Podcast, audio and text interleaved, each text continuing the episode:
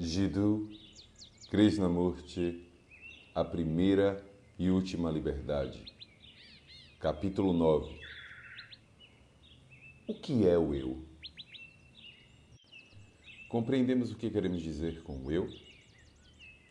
Por esse termo, me refiro a uma ideia, a uma memória, a uma conclusão, a uma experiência, às várias formas de desejos, externalizados ou não, ao esforço consciente para ser ou não ser algo, às memórias acumuladas do inconsciente, da raça, do grupo, do indivíduo, do clã, de tudo, enfim. Seja isso projetado exteriormente na forma da ação ou projetado espiritualmente como virtude. Esse esforço é o eu, e nele está incluída a competição, desejo de ser.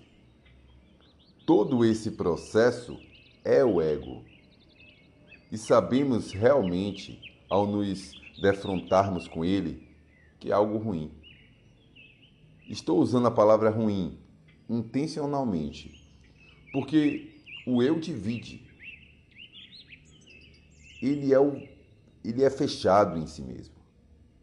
Suas atividades, ainda que nobres, provocam separação e isolamento. Sabemos disso. Mas também conhecemos aqueles momentos extraordinários em que o eu não está ali. Quando não há qualquer sensação de luta, de esforço, e que ocorre quando há amor. Parece-me que é importante compreender de que maneira a experiência fortalece o ego. Se formos de fato sérios, devemos compreender essa questão da experiência. Então, o que queremos dizer com experiência? Nós experimentamos algo o tempo todo. Recebemos impressões, traduzimos essas impressões e então reagimos ou agimos de acordo com elas, sendo calculistas, perspicazes e assim por diante. Há uma constante interrelação entre o que é visto objetivamente e a nossa reação a isso. E uma interligação entre o consciente e as memórias do inconsciente. De acordo com minhas lembranças, reajo a tudo que vejo, a qualquer coisa que sinto. Nesse processo de reagir ao que vejo, ao que sinto, ao que sei, ao que acredito, a experiência está acontecendo, não está? A reação, a resposta a algo que se vê é experiência. Quando olho para você, reajo e dar nome a essa reação é experiência. Se eu não nomear essa reação, não é experiência. Observe suas próprias respostas. Veja o que está acontecendo com você. Não há experiência a menos que haja simultaneamente um processo de dar nome a essa reação. Se eu não reconhecer você, como posso ter a experiência de encontrá-lo? Parece simples e claro. Isso não é um fato? Ou seja, se não reajo de acordo com minhas lembranças, de acordo com meu condicionamento, de acordo com meus preconceitos, como posso saber que tive uma experiência? E há também a projeção de vários desejos. O desejo de estar protegido, de ter segurança interior, ou o desejo de ter um mestre, um guru, um professor, um Deus, e experimentando aquilo que projetei. Isso é, projetei um desejo que tomou uma forma, a qual dei um nome, e a isso reajo é a minha projeção. Eu lhe dei um nome. É esse desejo que me dá uma experiência e me faz dizer: estou tendo uma experiência. eu encontrei o Mestre, ou eu não encontrei o Mestre. Você, você conhece todo esse processo de dar nome a uma experiência. Desejo é o que chamamos de experiência, não é? Quando desejo o silêncio da mente, o que está acontecendo? Reconheço a importância de ter uma mente silenciosa, uma mente quieta, por várias razões. Porque os Upanishads disseram isso, as escrituras religiosas disseram isso, os santos disseram isso, e também, ocasionalmente, eu próprio sinto como é bom ficar quieto, já que minha mente tagarela tanto o dia todo. Às vezes percebo como é bom como é prazeroso ter uma mente serena, uma mente silenciosa. O desejo, então, está em experimentar o silêncio. Quero ter uma mente silenciosa. Então me pergunto: como posso conseguir isso? Eu conheço o que este ou aquele livro diz sobre meditação e também várias formas de disciplina. Logo, por meio da prática da disciplina, procuro experimentar o silêncio. Desse modo, o ego, o eu, estabelece-se na experiência do silêncio. Quero compreender o que é verdade. Esse é o meu desejo, meu anseio. Então, sigo a minha projeção do que considero ser a verdade, porque li muito sobre ela. Ouvi muitas pessoas falarem sobre isso. Escrituras religiosas descreveram-na. Anseio por tudo isso. E o que acontece? O próprio desejo, o próprio anseio é projetado. E eu o experimento porque reconheço esse estado que idealizei. Se eu não reconhecesse esse estado, não o chamaria de verdade. Eu o reconheço e o experimento. E essa experiência fortalece o ego, o eu. Não é assim? Desse modo, o eu se torna mais consolidado durante a experiência. E, então, você afirma: Eu sei, o Mestre existe, Deus existe, ou Deus não existe. Você afirma que determinado sistema político é o certo e todos os outros estão errados. Portanto, a experiência está sempre fortalecendo o eu. Quanto mais você está enraigado à sua experiência, mais o eu se fortalece. Como resultado, você tem uma força de caráter, uma convicção de conhecimento, de crença, que exibe a outras pessoas porque considera que elas não são tão inteligentes quanto você. E como possuir o dom da escrita ou da oratória é tido como sábio. Como eu ainda está operando, suas crenças, seus mestres, suas castas, sua ideologia política constituem um processo de isolamento e, portanto, provocam controvérsias. Se você realmente for sério, honesto em relação a essa questão, você deve dissolver completamente esse centro e não simplesmente justificá-lo. É por isso que precisamos compreender o processo da experiência. É possível para uma mente para o ego não projetar, não desejar, não experimentar? Podemos ver que todas as experiências do eu constituem uma negação, uma anulação. No entanto, consideramos como uma ação positiva, não é? É o que consideramos como um modo de vida construtivo. Para nós, desfazer todo esse processo é negação. Vocês concordam com isso?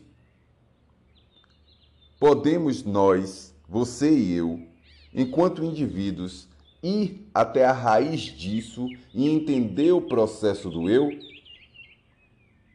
Então, o que origina a dissolução do eu? Grupos religiosos e outras entidades oferecem uma identificação com algo, não? Identifique-se com um ser superior e o eu desaparecerá. É o que eles dizem. Mas certamente a identificação permanece como um processo egocêntrico. Esse ser supremo é simplesmente a projeção do eu, que experimenta e que, portanto, fortalece o ego. Todas as várias formas de disciplina, crença e conhecimento apenas fortalece o eu.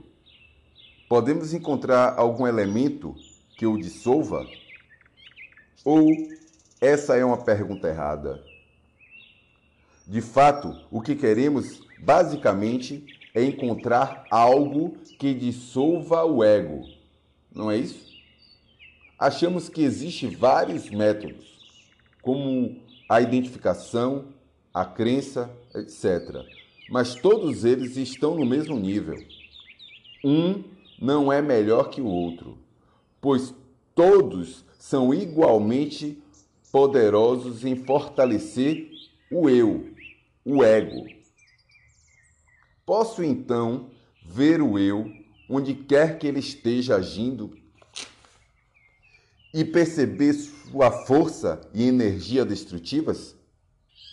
Seja qual for o nome que eu lhe dar, é uma força que separa, é uma força destrutiva. E quero descobrir um modo de dissolvê-lo. Vocês mesmos já devem ter se perguntado. Eu vejo o ego operando o tempo todo e sempre provocando ansiedade, medo, frustração, desespero, sofrimento, não só a mim, como para todos ao meu redor. É possível que esse eu seja dissolvido, não parcial, mas completamente? Podemos ir até a sua raiz e eliminá-lo? Essa é a única maneira que verdadeiramente pode funcionar, não é? Não quero ser parcialmente inteligente, mas inteligente de uma maneira plena. A maioria de nós é inteligente em certos níveis. Você provavelmente de um jeito e eu de alguma outra forma. Alguns de vocês são inteligentes em seu ramo de atividade, outros em seu trabalho de escritório e assim por diante. As pessoas são inteligentes de diferentes maneiras, mas não somos integralmente inteligentes. Ser plenamente inteligente significa estar sem a presença do eu. Isso é possível? É possível uma ausência completa do eu nesse instante? Você sabe que é possível. Quais são os ingredientes necessários, os requisitos para isso? Qual é o elemento que resulta nisso? É possível encontrá-lo? Quando formulo essa questão, é possível encontrá-lo? Certamente me encontro convencido de que é possível. Logo, já imaginei uma experiência na qual o eu será fortalecido. Não é o que ocorre? A compreensão do ego requer muita inteligência, uma atenção total, vigilância, observação constante, para que esse processo seja percebido. Eu, que sou plenamente honesto, quero dissolver o ego. Quando digo isso, sei que é possível dissolver esse eu.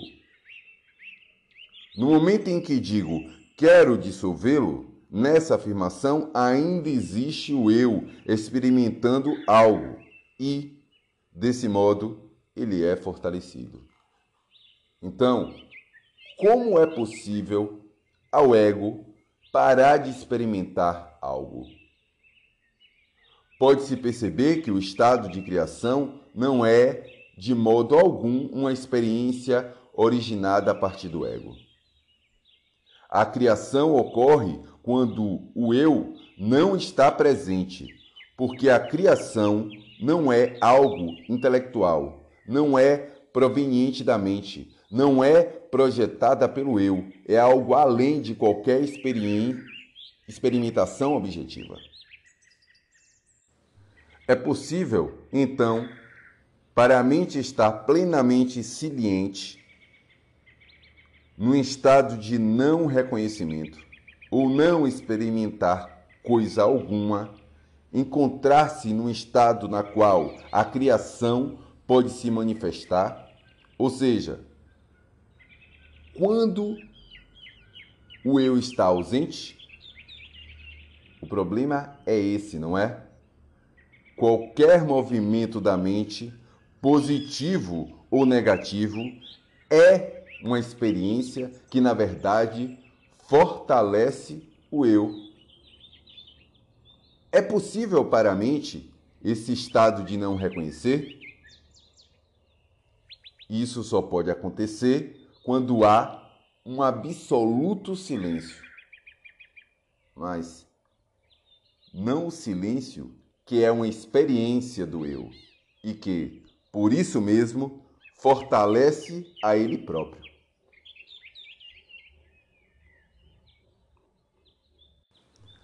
Há uma entidade separada do eu que olha para ele e o dissolve? Há uma entidade espiritual acima do ego capaz de desmontá-lo, eliminá-lo? Achamos que há, não é? a maioria das pessoas religiosas acha que existe tal elemento. O materialista diz: é impossível que o ego seja destruído. Só pode ser condicionado e moldado, política, econômica e socialmente. Podemos fixá-lo firmemente dentro de um padrão e podemos controlá-lo. Portanto, ele pode ser conduzido a levar uma vida respeitada, uma vida moral para não interferir em nada e não ser seguir o padrão social e funcionar meramente como uma máquina. Nós sabemos disso. Há outras pessoas, as chamadas religiosas, que não são religiosas de fato, embora as chamemos assim, que dizem: fundamentalmente existe esse, essa tal entidade superior. Se pudermos entrar em contato com ela, isso irá dissolver o eu. Existe tal elemento capaz de dissolver o eu? Por favor, observe o que estamos fazendo. Estamos encurralando o eu em um canto. Se você permitir que ele faça o mesmo, verá o que vai acontecer. Gostaríamos que existisse um elemento que fosse atemporal, que não é originado do eu, o qual temos a esperança de que virá, intervirá e destruirá o eu. A ele damos o nome de Deus.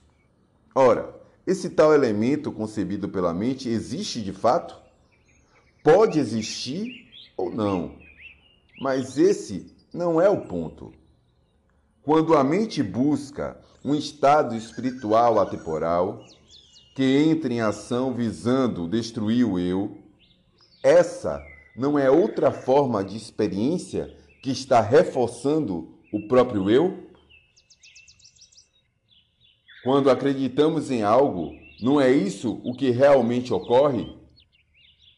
Quando você acredita que algo existe, uma verdade, Deus, um estado atemporal, a imortalidade, não é esse o processo de fortalecimento do ego?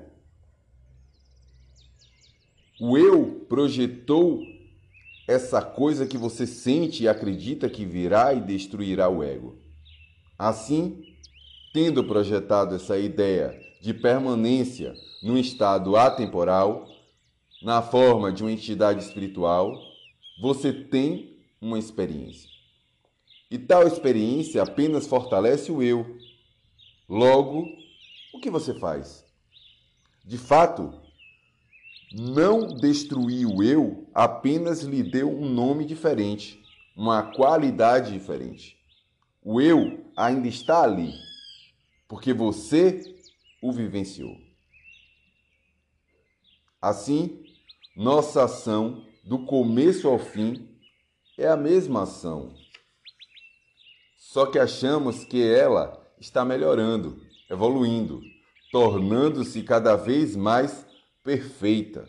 Mas, se observarmos interiormente, veremos que é a mesma ação se repetindo.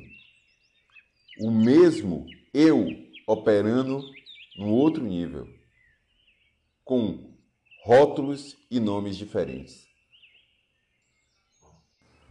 Quando você observa o processo como um todo, as engenhosas e extraordinárias estratégias, a inteligência do eu, como ele se protege por meio da identificação, por meio da virtude, por meio da experiência, por meio da crença, por meio do conhecimento, quando você percebe que a mente está se movendo de modo circular, em uma gaiola construída por ela mesma, o que acontece? Quando se tem a percepção disso, quando se está plenamente consciente desse processo, não ficamos extraordinariamente silenciosos? E não por qualquer compulsão, recompensa ou decorrente de algum medo? Quando você reconhece que todo o movimento da mente é meramente uma forma de fortalecer o eu, quando observa isso, quando se torna plenamente consciente de sua ação, e se chega a esse ponto, não por meio de uma ideologia ou mediante palavras ou pela idealização de uma experiência. Quando se está realmente nesse estado, então verá que a mente estando absolutamente serena, não tem mais poder de idear. Tudo que a mente cria se acha dentro de um círculo, dentro de um campo do eu. E quando a mente não está elaborando algo que há criação, que não é um processo cognoscível. A realidade, a verdade, não é cognoscível. Para que a verdade se manifeste, a crença, o conhecimento, a experiência, a busca pela virtude, tudo isso deve desaparecer. A pessoa virtuosa que persegue a virtude conscientemente nunca poderá encontrar a realidade.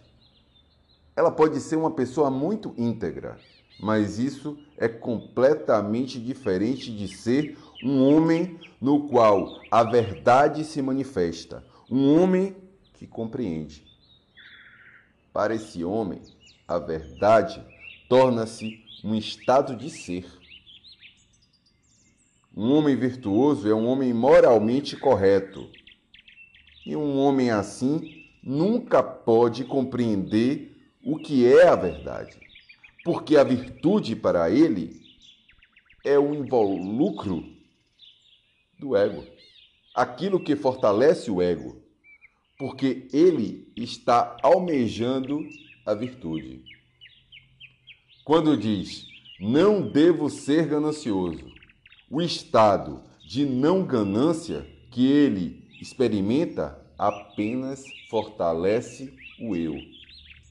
E é por isso que é tão importante ser simples. Não apenas em relação às coisas materiais, mas também na crença e no conhecimento. Um homem rico em bens materiais ou um homem rico de saber e de crenças nunca conhecerá nada além de escuridão. E será um centro de maldade e sofrimento. Mas se você e eu, como indivíduos, pudermos ver todo esse mecanismo do eu, então compreenderemos o que é o amor. Eu lhes asseguro que é a única reforma capaz de mudar o mundo. O amor não é algo pertencente ao eu. O eu não pode reconhecer o amor. Você diz, eu amo, mas no próprio ato de dizê-lo, na própria experiência de falar, não há amor. Porém, quando se percebe o amor, o eu não está presente.